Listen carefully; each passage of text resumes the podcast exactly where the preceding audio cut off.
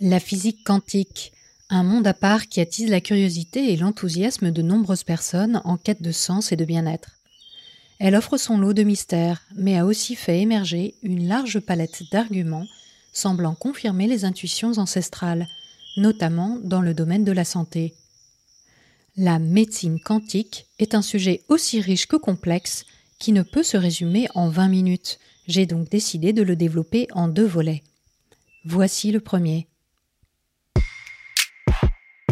Méta de choc, méta de choc. Méta de choc. Et si on se demandait pourquoi on pense ce qu'on pense? Chronique de la spiritualité contemporaine. Épisode 5. La médecine quantique.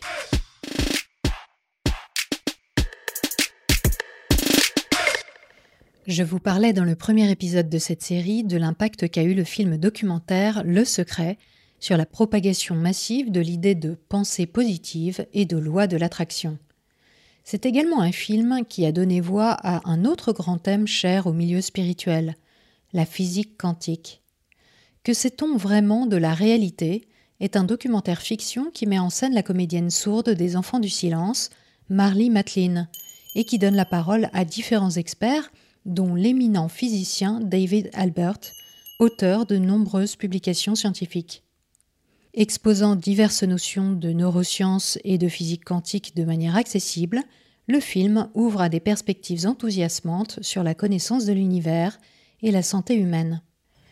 Dualité onde-corpuscule, onde de probabilité, non-localité, principe d'incertitude ou encore effet de l'observateur, ces notions complexes donnent lieu à diverses interprétations semblant mener à l'idée selon laquelle l'univers ne serait pas fait de matière, mais de pensée, et que le vide, constituant principal de l'univers, serait en fait un champ unifié, une pure conscience qui se manifesterait sous forme d'ondes pour ensuite donner naissance aux particules.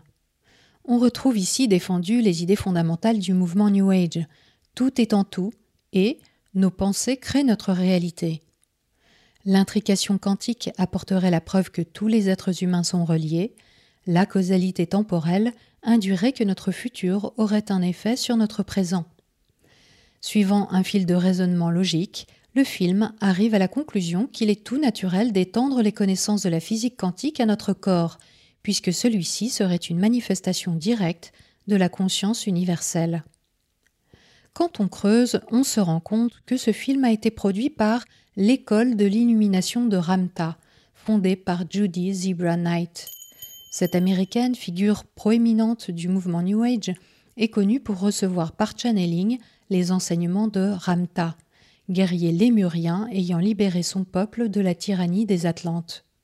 Ce maître ascensionné transmettrait à travers elle les secrets de l'immortalité. Autre point important, le physicien David Albert s'est dit outrageusement choqué par le contenu du film et la manière dont ses propos avaient été déformés au montage pour justifier un hypothétique lien entre physique quantique, spiritualité et conscience. En réalité, c'est la communauté scientifique tout entière qui a crié à la récupération et à l'extrapolation des concepts de la physique, aboutissant à des contre-vérités scientifiques. Pour autant, l'idée d'une médecine quantique est-elle à écarter totalement?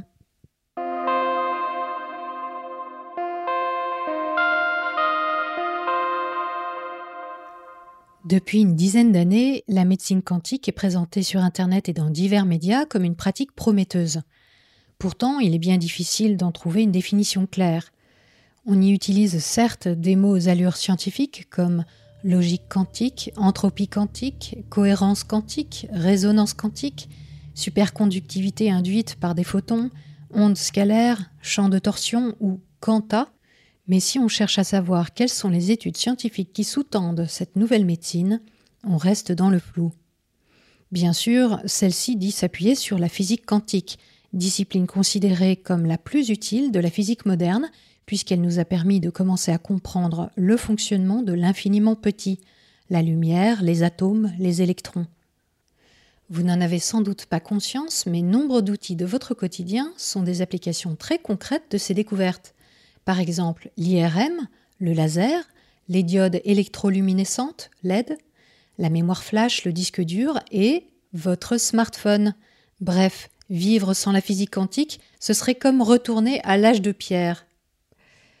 La médecine quantique invoque donc Albert Einstein et Max Planck et annonce un changement de paradigme dans le domaine médical. Mais comment? Par la mise en relation de trois notions l'état quantique, l'énergie et l'information. Les particules quantiques, c'est-à-dire infiniment petites, seraient porteuses d'informations transmises par le biais d'une énergie présente en toute chose, notamment dans le corps. Si tout dans l'univers est constitué d'un même élément primaire, si notre ADN est le réceptacle de cette mémoire, alors notre corps contiendrait cette information dans chacune de ses cellules. Phénomène que la médecine quantique appelle signature du vivant. Certaines personnes et certaines machines seraient capables de mesurer cette énergie et de la modifier par biorésonance. Dans cette perspective, le symptôme, la pathologie, serait le résultat d'un déficit ou d'une anomalie dans l'information. En étudiant notre champ énergétique et nos particules subatomiques, on pourrait établir l'origine de nos problèmes de santé et même réveiller les pouvoirs d'auto-guérison qui sommeillent en chacun de nous pour revenir à un équilibre naturel de pleine santé, l'homéostasie. Nous avons ici affaire à une approche holistique qui dit rejoindre les connaissances médicales ancestrales et prendre en compte l'être humain dans toutes ses dimensions. Cette volonté de concilier science et enseignement des sociétés traditionnelles est encore une fois typique de l'ésotérisme New Age. Si vous ne l'avez pas encore fait, je vous conseille à ce sujet l'écoute de l'épisode 2 sur l'histoire du mouvement.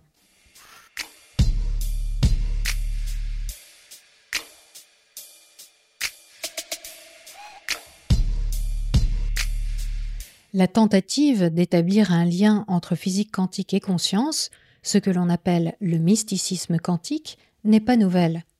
Elle est apparue au début du XXe siècle parmi les fondateurs même de la théorie quantique ce nouveau domaine ouvrant à tant de questions alors insolubles. Au fur et à mesure des découvertes et nouvelles compréhensions de la physique quantique, cette démarche mystique a disparu des débats scientifiques, et Einstein a beau être cité par les promoteurs de l'idée selon laquelle le monde extérieur serait une expression de la conscience, il s'y est en fait opposé sans ambiguïté. Pourtant, encore aujourd'hui, certaines personnes, parmi lesquelles d'ailleurs quelques scientifiques de formation, déçus par la nature résolument matérielle de la science moderne, se tournent vers des théories métaphysiques se revendiquant de la physique quantique. C'est le cas du physicien autrichien Fridtjof Capra, qui publie en 1975 son célèbre livre Le Tao de la physique, dans lequel il établit un parallèle entre physique quantique et philosophies orientales. Si l'on peut tout à fait comprendre l'attrait d'une démarche philosophique et spirituelle, il convient cependant de comprendre que celle-ci n'est en rien conciliable avec une démarche de recherche scientifique, puisque la science n'a pas vocation et ne revendique en aucun cas la capacité à traiter des questions transcendantes et irréfutables, non testables, telles que l'existence d'un Dieu créateur ou d'une conscience universelle. La science se limite à la compréhension de la nature dans toute sa matérialité, en cela, ces tentatives de conciliation ne peuvent jamais faire l'objet d'un consensus de la part de la communauté scientifique, parce qu'elles dépassent tout simplement son champ d'action. On ne s'étonnera donc pas que les idées énoncées dans le Tao de la physique n'aient pas été jugées recevables par elle. Aujourd'hui, plusieurs personnes se font les porte-paroles de cette vision du monde, au premier rang desquelles l'ancien médecin devenu auteur à succès et entrepreneur, Deepak Chopra. Traduits dans 30 langues, ces livres ont été vendus à 10 millions d'exemplaires, notamment Le corps quantique en 1988 et Un corps sans âge, un esprit immortel en 1993. Il y développe des thèses sur le renversement du processus de vieillissement et l'immortalité par l'adoption d'une vision quantique du monde. Pour lui, la théorie quantique dit que le changement de conscience est un changement biologique. Il ajoute que personne ne peut vivre ce changement sans en passer par une expérience spirituelle. Le problème, c'est que la théorie quantique ne parle ni de changement de conscience, ni de changement biologique. On est là bien loin de la physique ou même de la médecine. Pourtant, Deepak Chopra sait manifestement convaincre. Il est même passé maître dans l'art de mêler théorie mystique et jargon scientifique. Voyez par vous-même. Nous sommes tous des champs d'énergie et d'informations localisées comportant des boucles de rétroaction cybernétique en interaction au sein d'un champ non localisé d'énergie et d'information. Ou encore, la guérison pourrait être un phénomène discontinu, quelque chose d'imprévisible qui arrive dans la prolifération de l'incertitude. Comprenne qui pourra. Dans le paysage de la médecine quantique, on trouve également deux scientifiques qui, tout comme Fritjof Capra, ont délaissé les routes de la recherche méthodique au profit d'hypothèses théologiques toutes personnelles et non reconnues par leur père. Il y a tout d'abord le Britannique Rupert Sheldrake, docteur en biochimie, bien connu pour sa conférence TEDx donnée pieds nus au sujet de ce qu'il appelle le champ morphique, hypothèse non démontrée scientifiquement, ni par lui-même, ni par quiconque.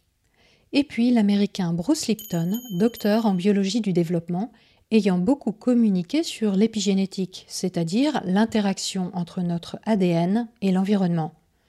Dans son livre Biologie de la croyance, il explique que nos croyances contrôlent plus la biologie humaine que notre héritage génétique. Il pense que le fonctionnement des cellules démontre l'existence de Dieu et se pose en victime de ce qu'il appelle la médecine newtonienne. Et de citer Einstein pour étayer ses propos.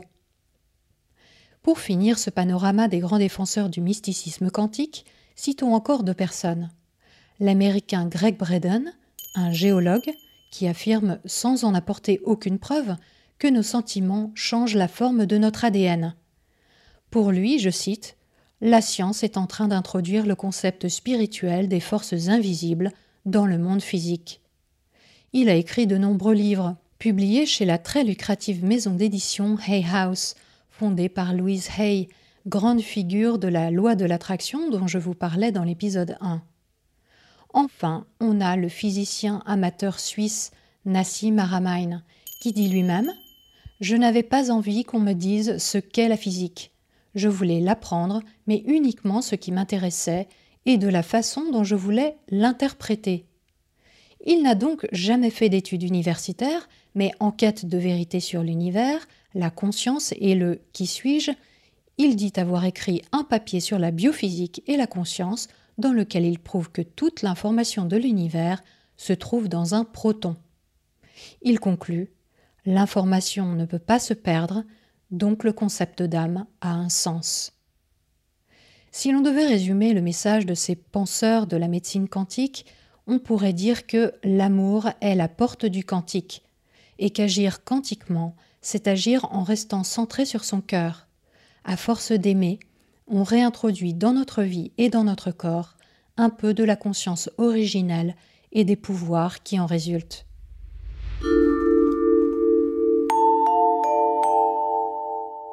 Mais vous êtes sans doute en train de vous demander concrètement à quoi ressemble une consultation de médecine quantique. Eh bien, deux types de pratiques se dessinent. Tout d'abord, celle que propose un bioénergéticien quantique, sorte de guérisseur qui dit pouvoir entrer en communication avec le champ informationnel de l'individu dont il va recevoir l'énergie. Il est un relais qui va permettre au message de guérison de trouver son chemin. Pour lui, la maladie ne réside pas dans une défaillance biologique des cellules, mais plutôt dans un défaut d'échange électromagnétique entre ces cellules. Lors de la première séance, le praticien interroge le client sur les événements marquants de son existence et son historique médical. Tel un chaman des temps modernes, il entre ensuite dans un état vibratoire qui lui permet de pénétrer le champ énergétique de son client. En se connectant au champ quantique, il se connecte à l'univers. Alors en contact avec la racine des symptômes, il est même en mesure de prévoir l'arrivée d'une maladie. Une fois le diagnostic établi, il procède à une réharmonisation préventive ou curative en projetant une intention précise chez un client porteur de pollution, de failles, de fuites, de trous dans son biochamp ou aura, ou souffrant d'un décalage de ses chakras, le bioénergéticien va opérer une réparation en les transmutant. Certains présentent la chose en ces termes. Lorsqu'un guérisseur se concentre sur son client, il transmet les informations de guérison au champ de torsion du client au moyen d'ondes.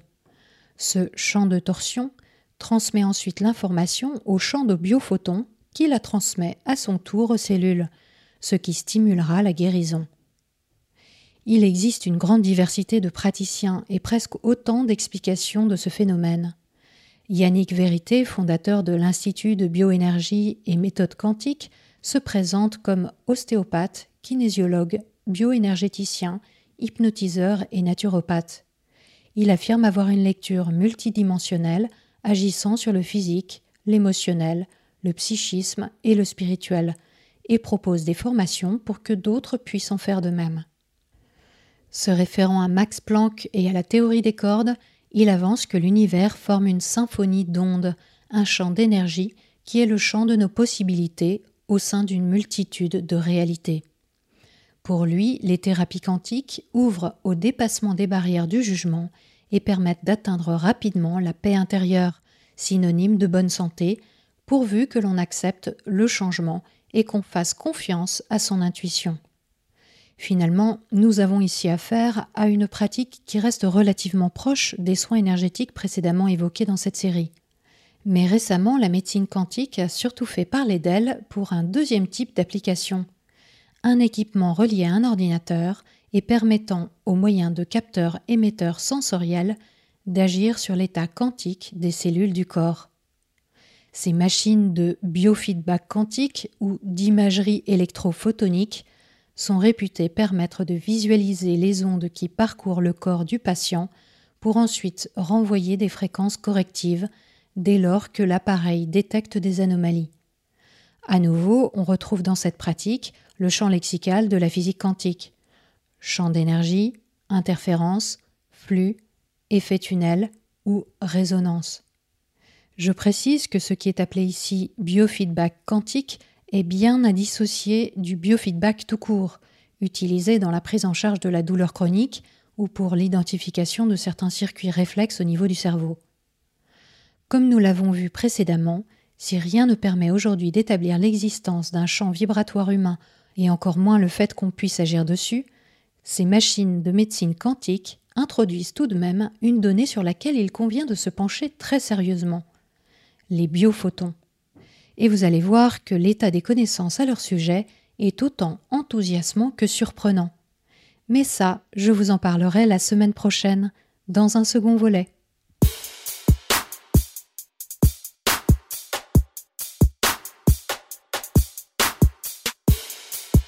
Le suspense est insoutenable et votre cœur balance entre gratitude et ressentiment.